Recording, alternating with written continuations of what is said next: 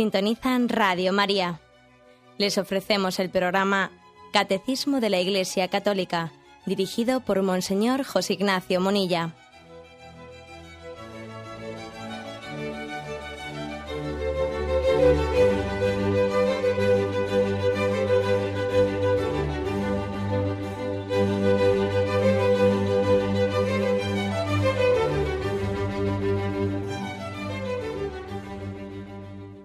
Cordial saludo a todos los oyentes de Radio María.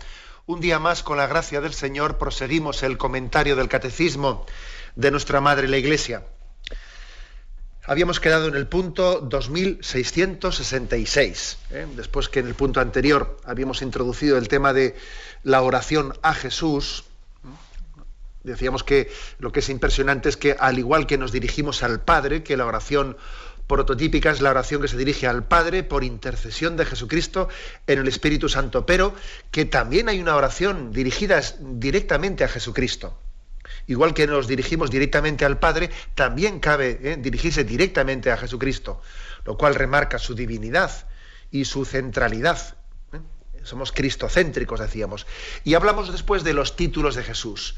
Incluso recuerdo que en el último programa hablamos también de que existe una, una obra pues, mm, que forma parte de la tradición católica, que es de los clásicos de espiritualidad, que es los, eh, los títulos de Cristo, los nombres de Cristo de, de Fran Luis de León. Y hablamos de qué con qué cantidad de títulos en la Sagrada Escritura se ha hablado de Jesucristo, ¿no? Y hablábamos de, de muchos de ellos, el Cordero de Dios, el Buen Pastor, eh, bueno, tantísimos otros, ¿no? Y hoy, en el punto 2666, continuamos de esta manera. Dice, pero el nombre que lo contiene todo es aquel que el Hijo de Dios recibe en su encarnación, Jesús. El nombre divino es inefable para los labios humanos, pero el Verbo de Dios, al asumir nuestra humanidad, nos lo entrega y nosotros podemos invocarlo Jesús, Yahvé salva. ¿Eh? lo dejamos aquí, luego continuaremos. es decir, que el nombre entre todos los nombres con los que nos, dirigimos a Jesucristo, hay uno que es el, eh, el, principal, que es Jesús, el nombre que María y José pusieron a ese niño, que fue un nombre que les fue indicado, se llamará Jesús, le pondréis por nombre Jesús. El hecho de que eh, nosotros hoy en día ponemos los nombres por, a ver, ¿qué nombre te gusta? ¿Eh? No sé, nosotros, para nosotros eh, la elección de un nombre, por desgracia, a veces es algo un poco trivial, tiene una gran trivialidad, pues bueno, pues me, me gusta, me suena bien, me recuerda a una persona. Generalmente los nombres nos suelen recordar a una persona que, que nos resulta simpática, o a veces incluso ni eso siquiera, porque me resulta simpático el, el sonido mismo de esa palabra. Bien, sin embargo, el sentido bíblico del nombre eh, tiene otra concepción mucho más profunda. Le pondrás por nombre Jesús, porque Él salvará a su pueblo. Es decir, Dios mismo eh, a José y a María les indica el nombre con que han de llamarle a ese niño. Le llamaréis Jesús. Bueno, me permito hacer una pequeña, un pequeño excursus, ¿no? un pequeño comentario que mm, de un pasaje bíblico que a mí por lo menos me, me llamó siempre me ha llamado la atención. Para que nos demos cuenta qué importancia tiene el que nosotros conozcamos el nombre de Dios. Porque estamos bastante lejanos de lo que es la sensibilidad eh, semítica o bíblica. Y claro, nosotros lo de, lo de conocer el nombre de alguien pues, es que tiene como poca, eh, poca trascendencia, ¿no? Incluso a veces decimos, ¿qué más dará el nombre? Lo importante es la persona. El nombre el nombre no deja de ser algo nominal, nominal ¿no? El nominalismo, eh, que pues, es una especie de deformación, que parece que eh, a lo que le da importancia eh, pues es al, nombre y no al ser, no al ser, no, pero en la concepción bíblica no se separa el ser del nombre, el nombre es revelador del ser. Por lo tanto, el hecho de que Dios nos, nos revele su nombre, supone que Dios nos está abriendo su corazón. Conocer el nombre de alguien supone ya entrar en una intimidad, ¿no? Bueno, pues hay un texto que está en el libro de Génesis, un texto, por lo tanto, eh, que, en el que todavía eh, Moisés no había entrado en escena, todavía no se había revelado el nombre de Yahvé. el nombre de Dios permanecía misterioso. Y es ese texto en el que Jacob lucha contra el ángel una noche entera. Es el capítulo 32 del Génesis, y allí dice, ¿no? Aquella misma noche Jacob se levantó, tomó a sus dos mujeres junto con sus dos criados y sus once hijos, y los hizo cruzar el vado del río Yabok. Los hizo pasar al otro lado, se queda solo Jacob, y entonces un desconocido luchó con él hasta despuntar el alba. Viendo el desconocido que no podía vencer a Jacob, le golpeó en la coyuntura de la cadera y esta parte quedó dislocada mientras luchaban. Y el desconocido le dijo, suéltame, que ya despunta el alba. ¿Eh? Y Jacob respondió, no te soltaré hasta que me bendigas. El desconocido le preguntó, ¿cómo te llamas? Respondió, Jacob. Entonces el desconocido le dijo, ya no me llamarás Jacob, sino Israel. Perdón, ya no te llamarás Jacob, sino Israel, porque has luchado contra Dios y contra los hombres y has vencido. Jacob a su vez le preguntó, ¿cuál es tu nombre? Pero el desconocido contestó, ¿por qué quieres saber mi nombre? Y allí mismo lo bendijo. Jacob llamó aquel nombre, aquel lugar, Penuel, porque dijo, he visto a Dios cara a cara y sigo vivo. Bueno, mm, es decir, Jacob está una noche luchando, forcejeando con un desconocido que era un ángel de Dios, ¿eh? resultó ser un ángel de Dios, y cuando va, cuando ya va a amanecer, cuando va a terminar esa noche, le pregunta, ¿cuál es tu nombre? Dime cuál es tu nombre. No, no, no te suelto, seguían forcejeando, ¿no? Y no terminaba de vencerle ninguno al otro. Era una especie de lucha en la que eh, aparentemente no había un vencedor entre los, tenían las fuerzas como igualadas, ¿no? que ya es una especie de milagro, ¿entendéis? Ya en esta imagen bíblica es una especie de milagro el que el hombre esté en un tú a tú delante de Dios, como forcejeando, como si Dios le podría aplastar, ¿no? Le podría aplastar, pero sin embargo Dios está como forcejeando con nosotros, forcejeando, dejando que nosotros también a veces eh, estemos luchando con Él, peleando con Él, pidiéndole explicaciones, etcétera, y, Dios tiene paciencia y bueno, pues forcejea con nosotros sin eh, rompernos el brazo, para entendernos, ¿eh? sin rompernos el brazo. Y en ese estar con Dios en la oscuridad, porque era de noche, también es muy simbólico que era de noche, que, que uno quiere ver y no ve, está luchando con algo que no ve. Jacob dice, ¿cuál es tu nombre? Y claro, y, ese ser misterioso, el ángel de Dios, no le responde, le dice, ¿por qué me preguntas mi nombre? Eso es algo que, te trasciende. ¿eh? Mm. Sin embargo, fijaros, el ángel sí le ha preguntado a él, ¿cuál es tu nombre? Y él le ha dicho, Jacob. Pero al revés es distinto, es decir, Dios nos conoce por nuestro nombre, ¿cómo no? Dios nos conoce íntimamente, pero al revés, Claro, el ángel le ha dicho, ¿tú cómo te llamas Jacob? Y dice, bueno, a partir de ahora ya no te llamarás Jacob, te llamarás Israel. Pero al revés, preguntarle a Dios cuál es tu nombre. Y, que y, él te responda sin más, como diciendo, aquí ya no hay misterio ninguno. Todavía, fijaros bien, eh, ese forcejeo en el que Job intenta saber su nombre y no se le da, aunque sí se le bendice, dice, bueno, te voy a bendecir, te bendigo, suéltame, mi nombre te lo diré más tarde te lo diré más tarde. Y luego allí en el monte Sinaí, a Moisés se le dijo, yo soy el que soy, yo soy Yahvé, Yahvé es mi nombre. Y a todo el mundo le dirás que este es el nombre de Dios, Yahvé. Y cuando os dirijáis a mí, llamadme así, Yahvé. Había llegado, ¿no? Por lo tanto, eh, la revelación del nombre de Dios se hace poco a poco, porque posiblemente si se hubiese hecho, mm, bueno, pues de una manera eh, inmediata, como nosotros hacemos, ¿no? ¿Cómo te llamas? ¿Eh? ¿Cómo te llamas? Sí, no, no nos hubiésemos dado cuenta que hay toda una misericordia de que el Dios infinito se abra y se descubra a nosotros. Pero todavía la cosa no había terminado con el episodio de Moisés, la zarza ardiente eh, en el monte Sinaí. No, todavía no había terminado. Ese nombre todavía, el de Yahvé, que es Yahvé, ¿sabéis qué significa yo soy el que soy?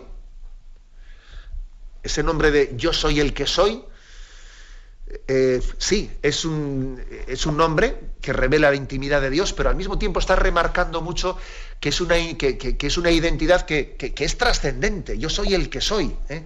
Tú, eres, tú, tú eres porque yo te he hecho. Tú eres porque eres una participación del ser. ¿eh? Tú participas del ser de Dios. Y Dios te trasciende infinitamente, ¿no? Es un nombre que remarca mucho la trascendencia de Dios. Bueno, pues todavía ese nombre de Dios se iba a encarnar y se iba a hacer mucho más ¿eh? cercano. Eh, y, e, iba, e iba a tener una capacidad de diálogo con nosotros muy superior. Cuando Yahvé se encarna y se llama Jesús, que Jesús quiere decir Dios Yahvé salva. Yahvé salva. Ya no solo es yo soy el que soy, sino que ese Dios te salva a ti. Y para salvarte a ti viene a ti. Y toma tu carne. Y el verbo se hizo carne y habitó entre nosotros. Y eso es impresionante, ¿no? Porque después de aquella noche que Jacob estuvo peleando, intentando saber con quién estaba peleando y, entendió que Dios le bendecía, pero que todavía no le podía revelar su nombre, ¿no?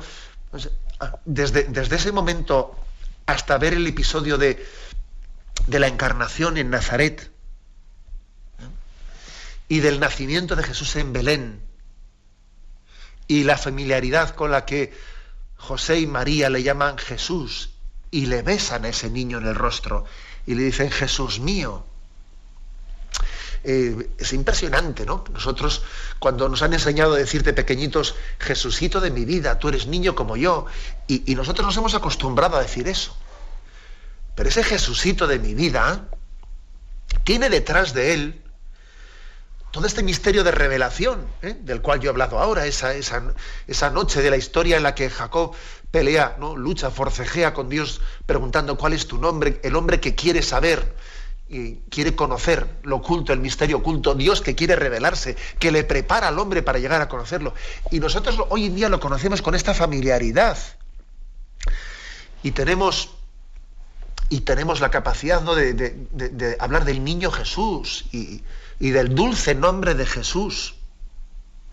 Tenemos que admirarnos de esto. Tenemos que admirarlo, no, no darlo, no darlo como algo sabido y superficial. ¿eh? Es una llamada pues, a, a que entendamos este, este profundo misterio. Tenemos un momento de reflexión y continuamos enseguida.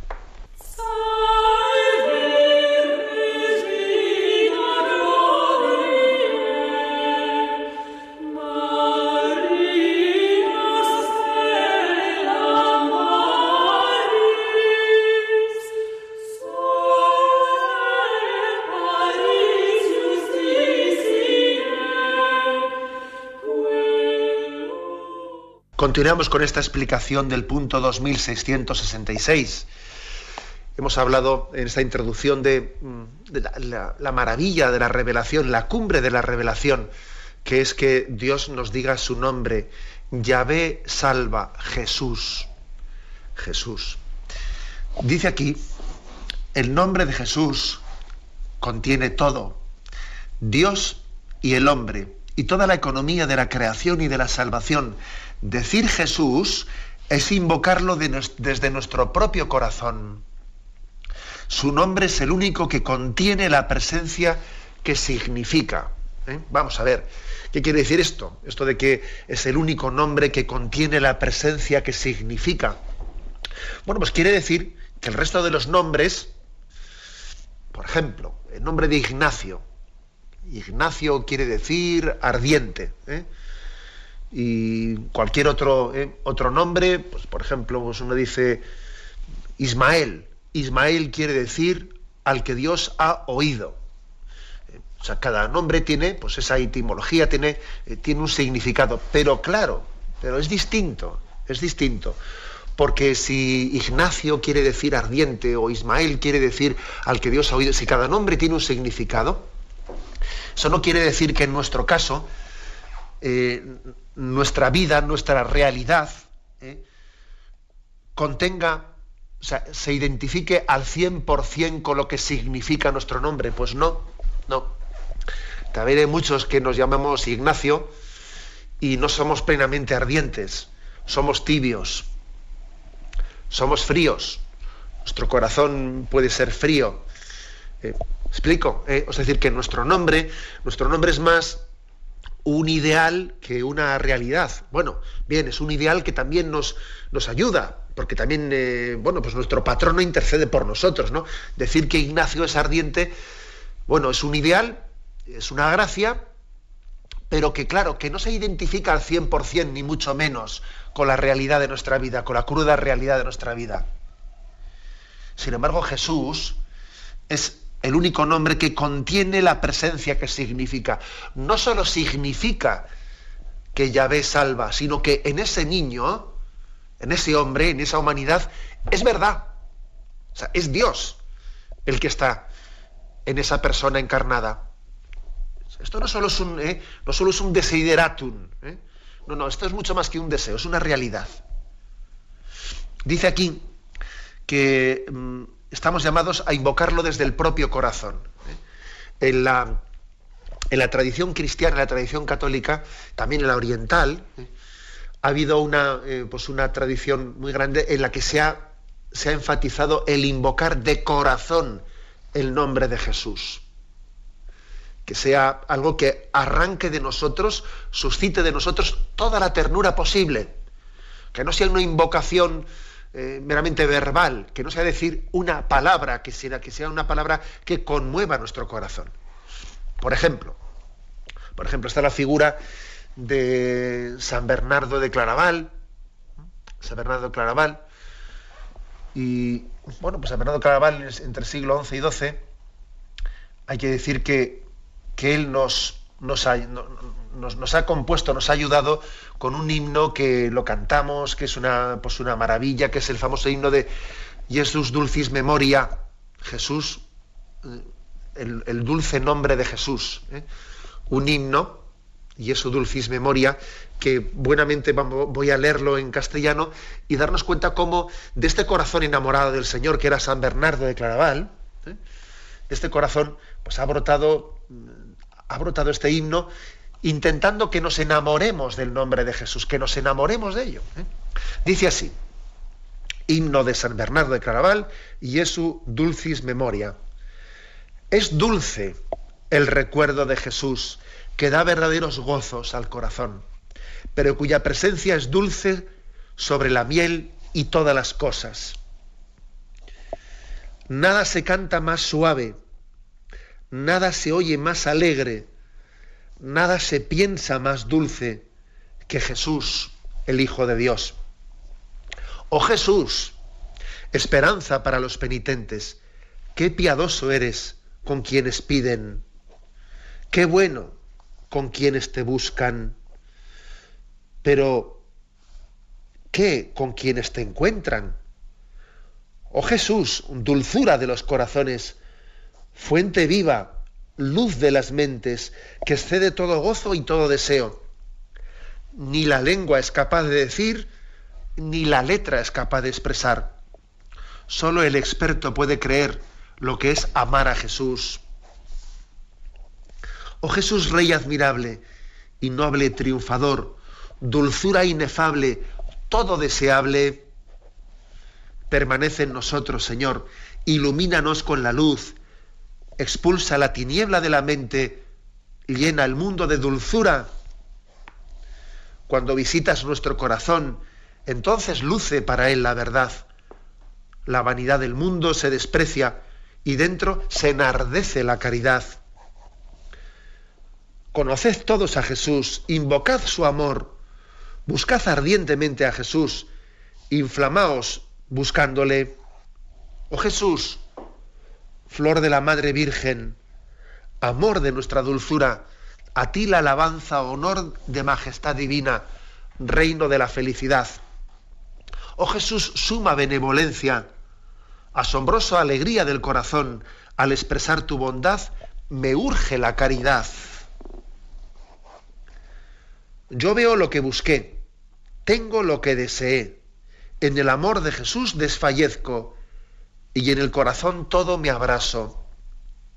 Oh Jesús dulcísimo para mí, esperanza del alma que suspira, te buscan las piadosas lágrimas y el clamor de la mente íntima.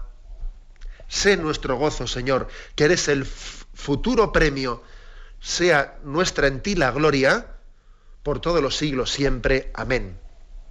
Un himno maravilloso de San Bernardo de Claraval, que generalmente se suele cantar en latín, y es su dulcis memoria, que, como veis, insiste tremendamente en la dulzura del nombre de Jesús. Bueno, esto puede parecer un poco meloso, ¿eh? un poco meloso eh, en nuestra cultura, así digamos, no, no, pero ojo, ¿eh? la dulzura es tan importante, tenemos tal necesidad, ¿no? de que haya en medio de, una cultura ¿eh? que siembra, que muchas veces yo creo que siembra amargura, siembra tristeza, hay tanta dureza de corazón, madre mía, Madre mía, ¿no? Estamos tan necesitados de que exista ternura, ternura, que haya algo que suscite en nosotros ternura.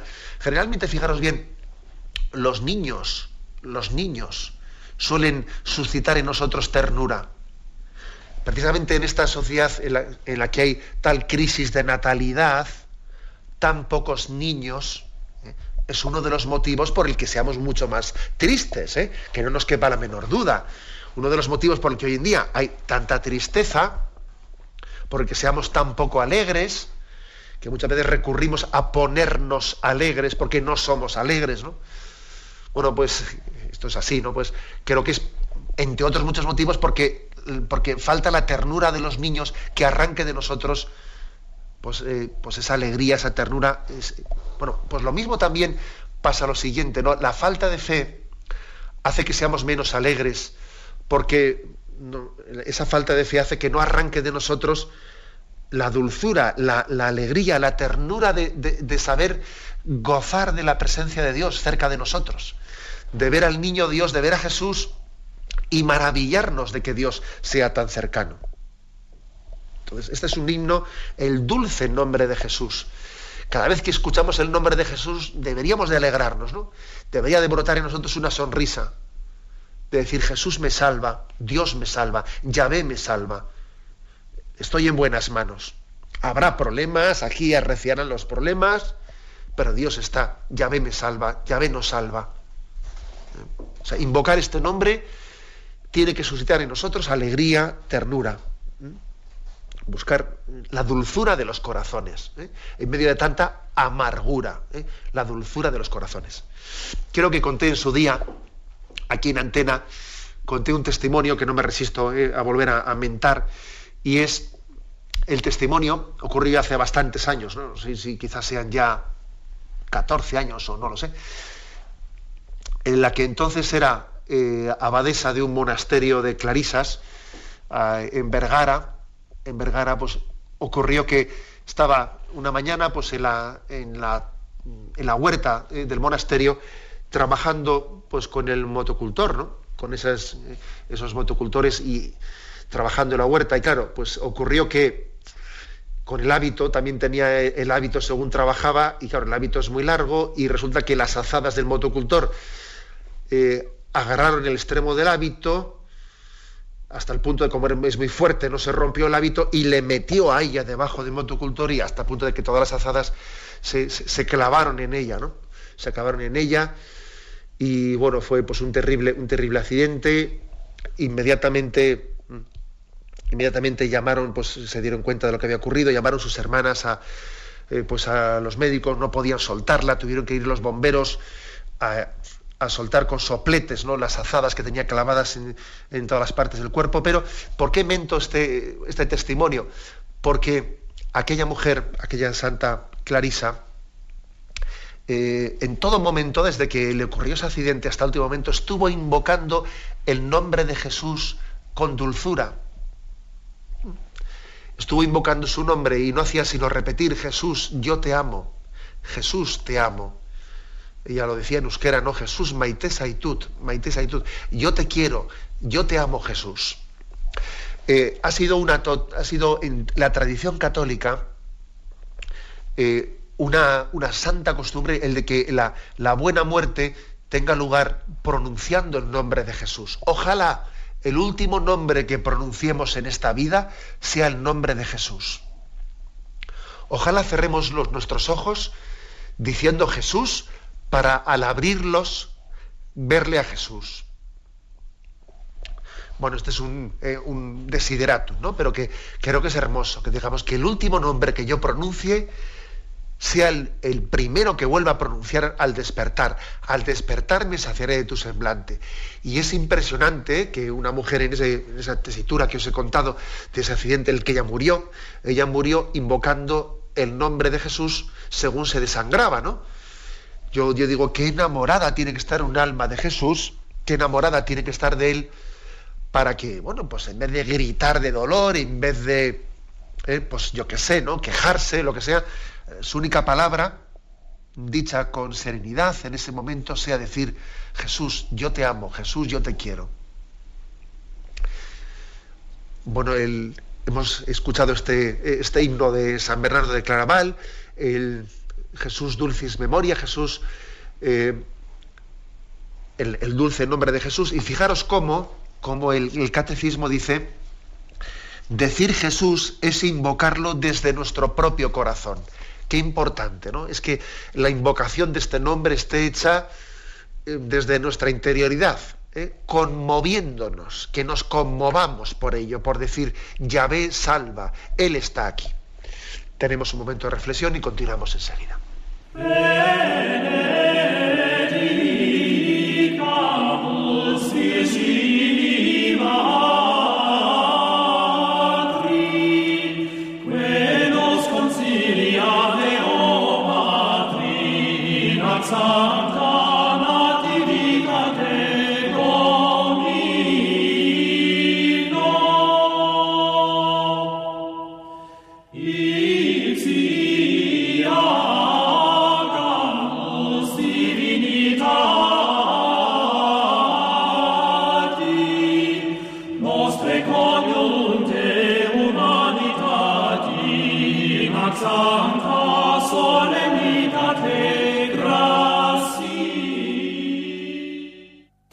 Escuchan el programa Catecismo de la Iglesia Católica con Monseñor José Ignacio Munilla.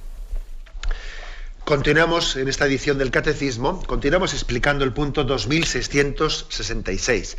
El nombre de Jesús, ¿eh? dice aquí, Él es el, nombre principal, es aquel el que el Hijo de Dios recibió en su encarnación. Aquí se nos remite, para explicar, digamos, teológicamente eh, lo, que significa ese nombre de Jesús, se nos remite a un punto anterior, el 432. ¿eh? Un punto que decía así. El nombre de Jesús significa que el nombre mismo de Dios está presente en la persona de su Hijo. El nombre mismo de Dios está presente en la persona de su Hijo. Y aquí se nos dan una serie de textos que los voy a leer. El primero, Hechos de los Apóstoles 5:41. ¿eh?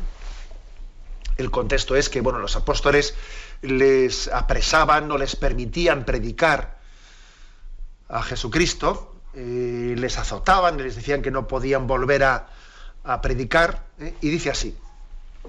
Entonces llamaron a los apóstoles y después de haberlos azotado, les intimaron para que no hablasen en nombre de Jesús y los dejaron libres. Ellos marcharon de la presencia del Sanadrín contentos por haber sufrido, eh, por haberse considerado dignos de sufrir ultrajes por el nombre. Es curioso, ¿eh? Dice, habían sido considerados dignos de sufrir ultrajes por el nombre. Le llaman el nombre. ¿eh? Y no cesaban de ensañar y de anunciar la buena nueva de Cristo cada día en el templo y por las casas. O sea, ¿con qué fuerza se dice esto de que eh, ellos habían sido azotados, les habían encarcelado y habían sufrido ultrajes por el nombre. Y bueno, dice por el nombre. Y no dice más. Se supone lógicamente que es por el nombre de Jesús, que es el nombre de Yahvé. ¿eh? O sea que el nombre, sobre todo nombre, incluso sin pronunciar a cuál en concreto nos estamos refiriendo, es este qué, fuerza tiene, ¿no? El de predicar en nombre de Jesús. Y he dado testimonio y me han azotado por el nombre. Otro texto es tercera carta de Juan. ¿eh? Tercera carta de Juan, allí solamente hay un, hay un capítulo y en el versículo 7 dice, ¿no? Ellos han dado testimonio de tu amor en presencia de la iglesia. Harás bien en proveerles para su viaje de manera digna, pues por el nombre salieron sin recibir nada de los gentiles. Por eso debemos acoger a tales personas, O sea, es decir, está hablando de que tenemos que ser hospitalarios con los apóstoles, con los enviados de Jesucristo, les está exhortando a que les acojan a los que han sido enviados. El que acoge eh, a un enviado también me acoge a mí. Bueno, pero dice, pues por el nombre, estos apóstoles salieron sin recibir nada a cambio, por el nombre, dieron su vida por el nombre. En vez de decir por Jesús, en vez de decir por Dios, dieron su vida por el nombre. Para que nos demos cuenta, ¿no? Toda la fuerza que tiene el ser conocedores del nombre, del nombre de Dios, del nombre de Jesús. Bien, dice que este nombre está presente en el Hijo, hecho hombre para la redención universal y definitiva de los pecados. Él es el nombre divino, el único que trae la salvación. Esta es la clave, ¿no? La clave, la clave es que solamente nos viene la salvación por Jesucristo. Solamente Él salva. Cuando dice, acordaros que hemos dicho que el significado de la palabra Jesús es Yahvé salva. Y entonces nosotros caemos en cuenta de ello desde la experiencia de nuestra vida. ¿A mí quién me ha salvado? O sea, ¿yo a quién le debo mi salvación? ¿Quién es para mí fruto de sanación? ¿Eh? ¿De dónde viene para mí la sanación? De Jesús. Esa es la experiencia. ¿no? Textos en concreto. Juan 3, 18. El que cree en Él no es juzgado, pero el que no cree ya está juzgado, porque no ha creído en el nombre del Hijo único de Dios. fijaros bien, ¿eh? que existe, pues, o sea, que es un pecado no creer en el nombre del Hijo de Dios. Porque la palabra nombre es no creer en la persona, o sea, no, acoger el nombre de Jesús es tanto como no acoger la salvación, no acoger la persona, no acoger el amor de Dios, no acoger la oferta de la salvación, porque no han creído en el nombre del Hijo único de Dios. Tiene, tiene una, una, fuerza muy grande, ¿no? Yo creo que en nuestro momento, en nuestra cultura, eh, nosotros dicen, bueno, lo importante para la salvación no es creer o no creer, ¿no? Existe una, mentalidad secularizada en la que dice, bueno, lo importante para la salvación es pues, ser buenas personas y luego, ¿qué más dará el que uno rece o no rece, el que uno crea o no crea? Eh, a mí qué me importa, lo único importante es ser buena persona y Dios nos juzgará pues, a cada uno según su conciencia, etcétera. Bien, y en, esta manera de exponer, ¿qué es lo que hoy en día la mentalidad mayoritaria es esta? Eh? En esta manera de entender las cosas, eh, bueno, pues francamente estamos, estamos casi despreciando, estamos menospreciando todo el, pues toda la historia de la salvación en la que Dios se ha revelado y se ha dado a conocer como si hubiese sido absolutamente innecesario, como si, si no nos importase que Dios eh, pues hubiese venido a nosotros, que se llamase Jesús, o que eh, la salvación nos, viene, nos viniese por Jesucristo o nos viniese por un desconocido, como si no si fuese igual, ¿no? Y evidentemente eso es un desprecio al amor de Dios y a su revelación, ¿no? El que alguien diga, bueno, a mí me, es lo mismo creer, no creer lo que diga la Biblia, lo importante es ser buena persona. Es un desprecio al amor de Dios que se revela y que sale en nuestra búsqueda. Es como si nosotros le dijésemos, mira, mira, Señor, que, que, estás tú detrás mío queriendo decirme cosas y contarme cosas, que no me cuentes rollo, ¿sabes? Que yo ya soy buena persona y además que para ser buena persona tampoco se necesita eh, conocer eso que tú me estás queriendo decir, que no, que yo soy yo buena persona por mi cuenta. Bueno, está, ¿eh? esta especie de cara, esta caricatura perdón, que, que, he hecho, creo que refleja una gran verdad. ¿eh? Refleja una gran verdad de un hombre, de una mente no secularizada, que desprecia la revelación de Dios. Bueno, eh, otro texto que se nos, se nos propone, Hechos 2.21. Sucederá en los últimos días, dice Dios, derramaré mi espíritu sobre toda carne, y profetizarán vuestros hijos y vuestras hijas, vuestros jóvenes verán visiones, y vuestros ancianos soñarán sueños. Y yo sobre mis siervos y sobre mis siervas derramaré mi espíritu, haré prodigios arriba en el cielo y señales abajo en la tierra. El sol se convertirá en tinieblas y la luna en sangre antes de que llegue el día grande del Señor. Y todo el que invoque el nombre del Señor se salvará. Ojo, ¿eh? aquí está haciendo una especie de invocación, o sea, es una especie como de visión, ¿eh? en un tono, ¿eh? en un tono profético, en un tono apocalíptico de cómo serán los últimos días y al final dice, y todo el que invoque el nombre del Señor se salvará. Invocar el nombre de Jesucristo para salvarnos. ¿Eh? Yo ya sé que eh, en nuestra cultura esto podría ser ridiculizado. Claro, ¿y de qué sirve, no? Que una persona pues esté, eh, pues si tenga una vida contraria totalmente, totalmente al Evangelio, una vida de falta de respeto al prójimo, de falta pisoteando a los demás, y luego va, invoca a Dios. bueno, obviamente la Sagrada Escritura hay que tomarla toda ella en su conjunto y no se puede pues pretender de, de, un versículo, eh, hacer desde él eh, solamente la comprensión completa y rechazando a los demás. La Biblia hay que entenderla en su conjunto. E igual que dice aquí, y todo el que invoque el nombre del Señor se salvará, eh, pues también dice el Evangelio, no todo el que dice Señor, Señor, entrará en el reino de los cielos, sino el que cumple la voluntad de mi Padre. Entonces, hay que, hay que entender en su conjunto toda la Sagrada Escritura. Pero ojo, en su conjunto, no quedándose cada uno con el versículo con el que más le gusta y luego olvidando los otros. Y si nosotros, por ejemplo, hemos, hemos, dedicado mucho tiempo aquí en la explicación del catecismo a hablar de los mandamientos uno por uno y a hablar de la justicia social con el prójimo y pues, los deberes para con la familia, para con los hijos, para con los padres, eh, pues el sentido de la pureza, la importancia de, vivir la sexualidad de una manera integrada, eh, la importancia de ser veraces, de ser testigos de la verdad, de no ser mentirosos, eh, etcétera, etcétera. Si hemos hablado ¿eh? de todos los aspectos de la moral para ser coherentes, para tener una vida coherente, ahora también, en este momento del catecismo, eh, digamos, porque, porque sí, porque, porque así la Sagrada Escritura lo, invoca y nos lo dice, que todo el que invoque el nombre del Señor se salvará. O sea, es decir, que, que el hombre se salva por las obras y por la fe por la fe y por las obras, por las dos. No fe sí y obras no, o no obras sí y fe no, sino las dos. Y lógicamente no se puede invocar el nombre de Jesús con pleno sentido si esa invocación no va unida a nuestras obras. Pero nuestras obras también sirven de poco si no nos damos cuenta, si no somos conscientes de que son fruto de la gracia de Cristo. Y las obras por sí mismo no salvan. Es Cristo el que salva.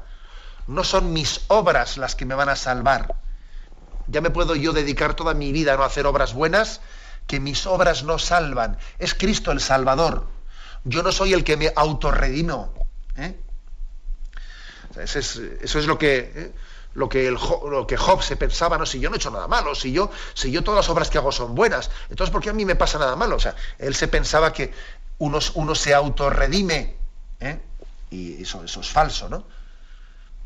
Todo el que invoque el nombre del Señor se salvará.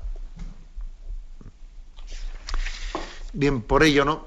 Mm, termina diciendo, de forma que no hay bajo el cielo otro nombre dado a los hombres por el que podamos ser salvos. ¿no? Esta es, fijaros bien, esta es la expresión de las expresiones, ¿no?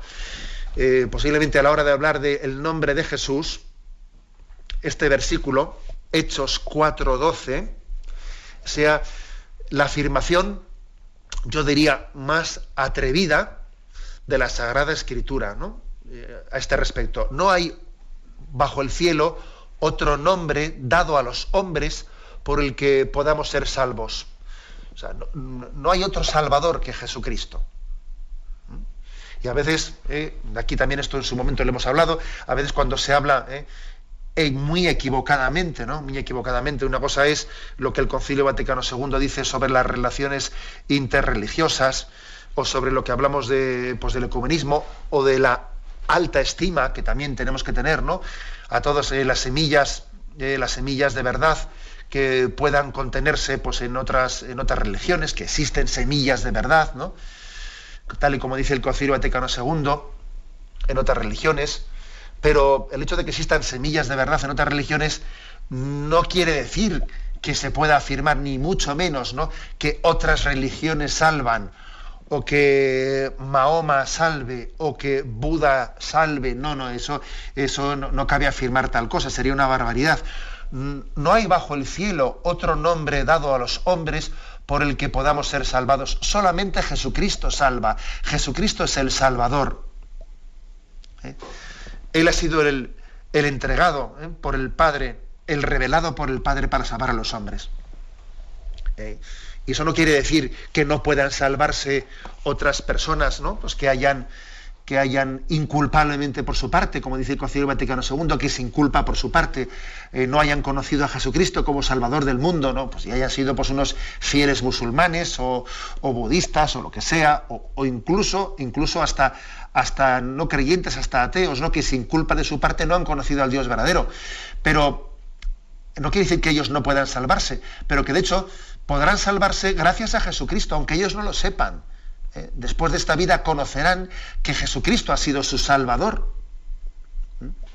El drama, por lo tanto, de no conocer a Jesucristo en esta vida es que, claro, uno no tiene en esta vida la intimidad con el que es su Salvador, ¿no?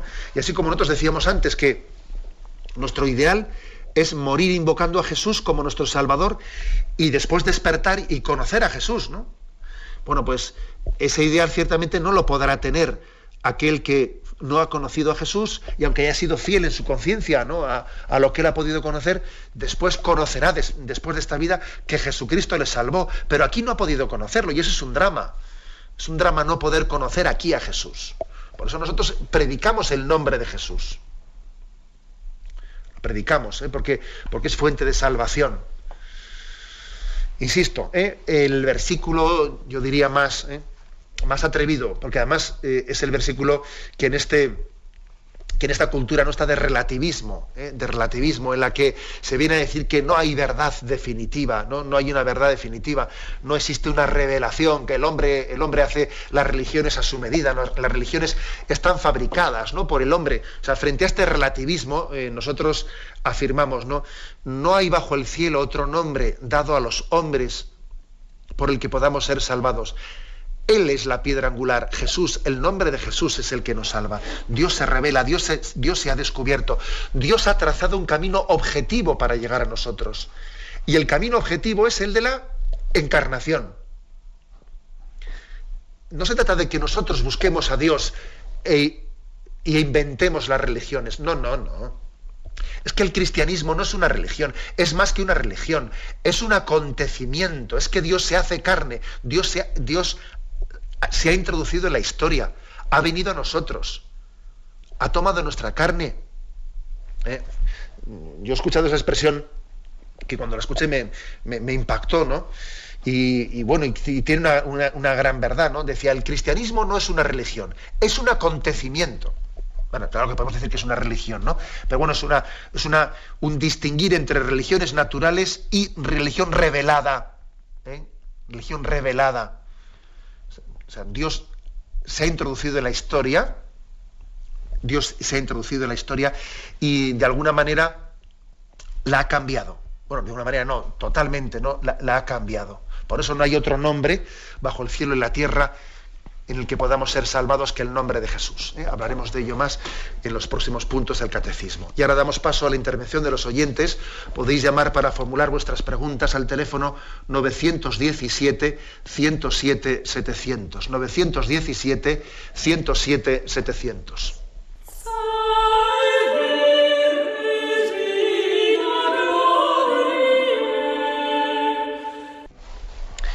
Sí, buenos días. ¿Con quién hablamos?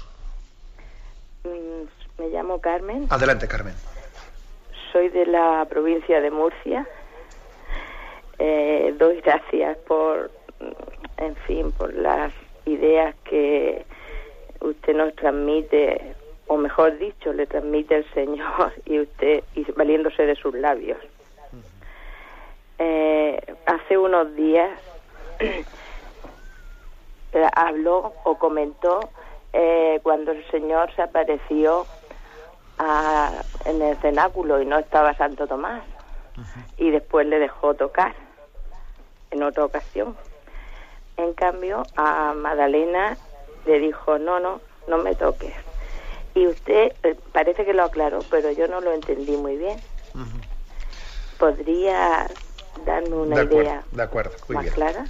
Bueno, eh, Por cierto, aprovecho para decir a los oyentes que procuren cuando entran en directo apagar, eh, apagar la radio porque se, acopla y uno mismo no se está dando cuenta y lo un poco nos pasa a los demás. Bueno, vamos a ver.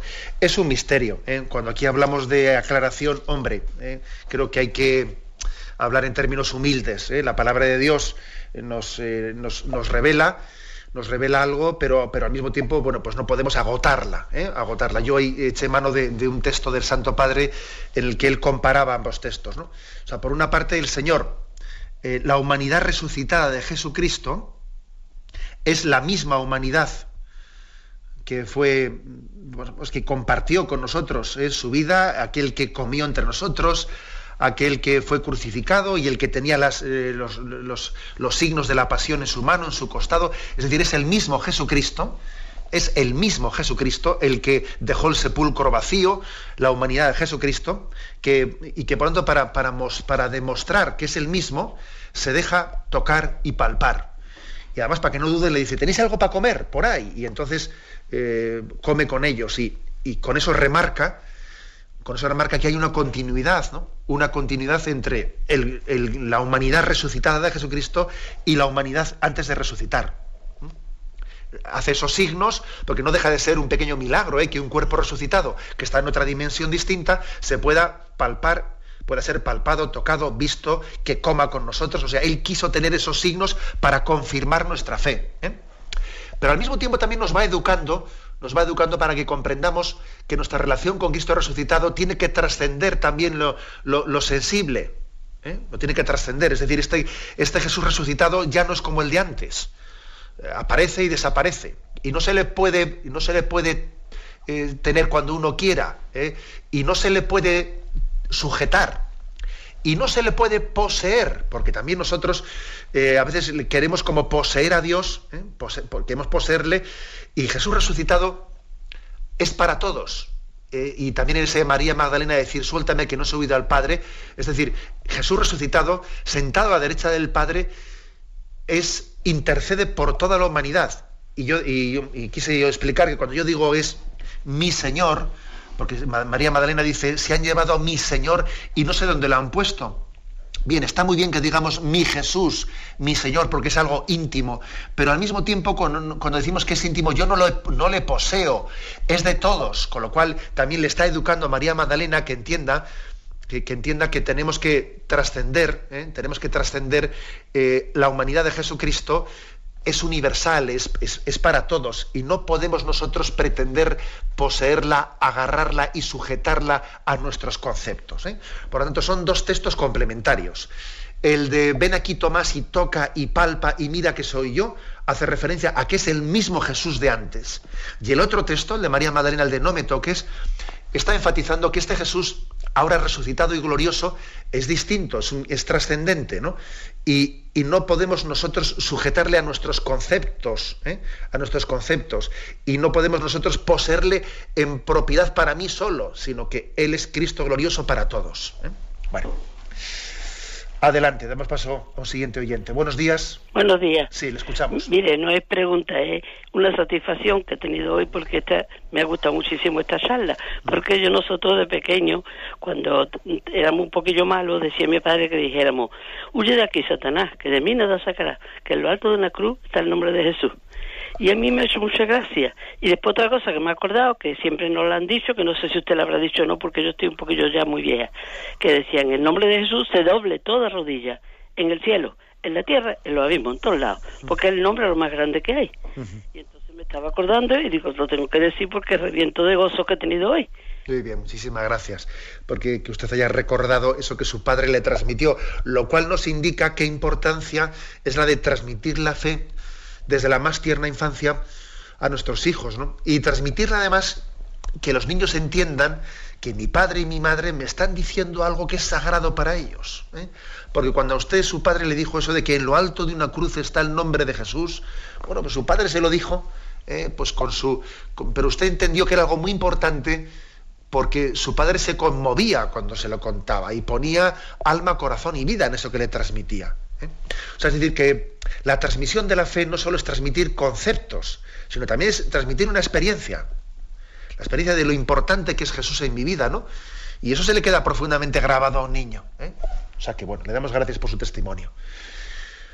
Damos paso a un siguiente oyente. Buenos días. Buenos días. Sí, le escuchamos. Adelante. Miguel de Sebastián. Adelante, Miguel. Eh, mm, bueno, eh, la verdad es que la primera oyente, vamos a decir que me ha quitado un poquito la, duda o lo que quería plantearle. Porque efectivamente el lunes, cuando se tocó el tema muy sensible y trascendental para nuestra fe, que es la resurrección de Jesús, y el tema de la corporalidad, pues hombre, la verdad es que tratando de conocer la verdad, le quería pedir a ver que me ayude a discernir en qué momento nos encontramos de la comprensión de nuestra fe. Porque efectivamente el episodio de, del resucitado a María Magdalena en la que parece que la solución correcta eh, debería haber sido deja de tocarme y al hilo de ese momento cuando Pedro y Juan acuden al sepulcro y ven las ventas en el suelo parece que la expresión adecuada para decir mm, que son eh, vendas yacentes sin el relieve del cuerpo es decir que se llenan atadas pero vacías. Y digo yo que si cuando vieron simultáneamente todos los discípulos habrá que concluir que es algo más tangible que una experiencia espiritual individualizada. Y lo que vieron fue de tal magnitud que les quitó el miedo. Máximo cuando estaban tan asustados que habían ido a Galilea, temiendo que les pusieran, que le pudieran apresar. Y, además esa visión le dio mm, tal fuerza que fueron capaces de dar testimonio. De acuerdo. Eh, entonces, eh, claro, le pregunto, ¿todo esto no descartaría, digo yo, una posible descomposición del cuerpo que parecen querer presentarnos ciertas corrientes teológicas, corrientes que provistas de buenas intenciones con un criterio histórico crítico nos presentan a un, Jesús, a un Jesús hombre verdaderamente entrañable, con un mensaje cercano y atractivo.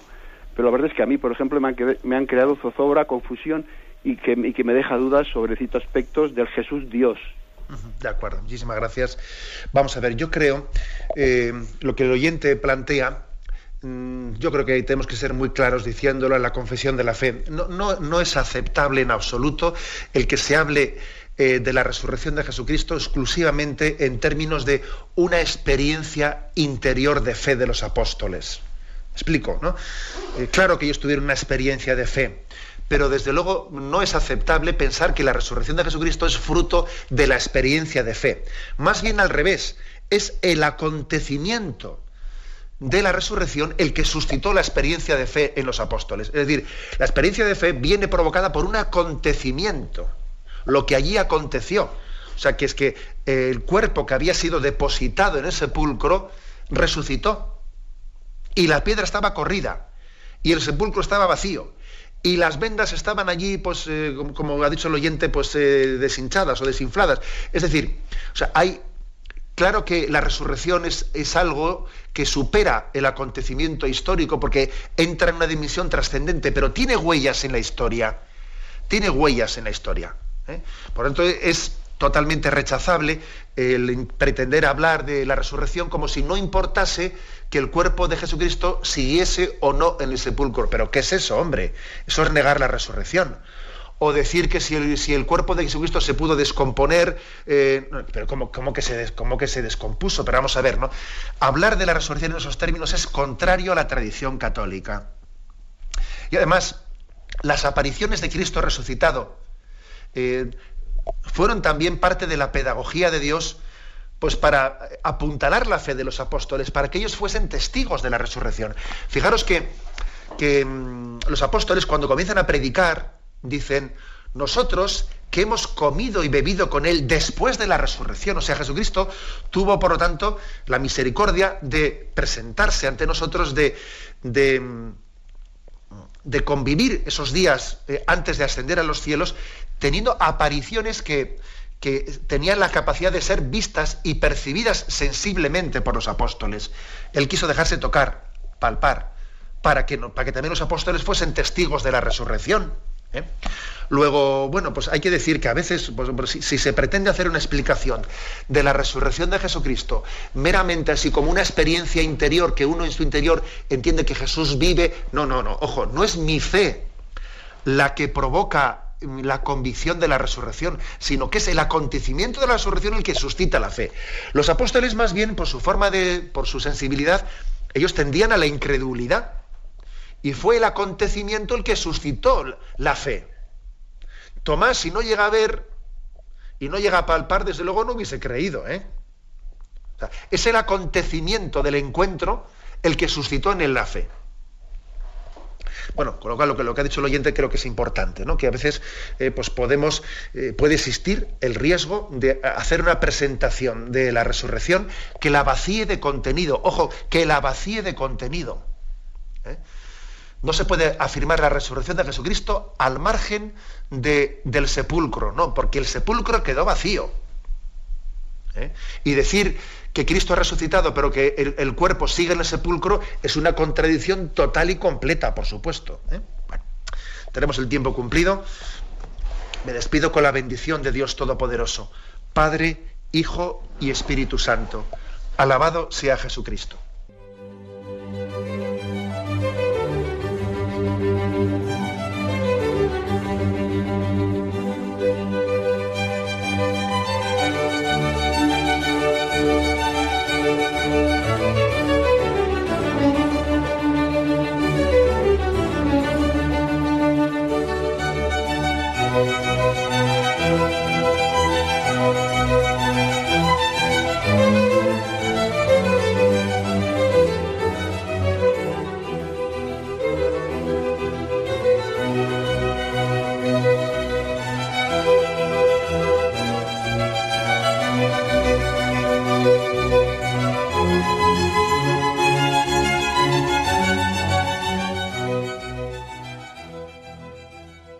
Les hemos ofrecido el programa Catecismo de la Iglesia Católica, dirigido por Monseñor José Ignacio Monilla.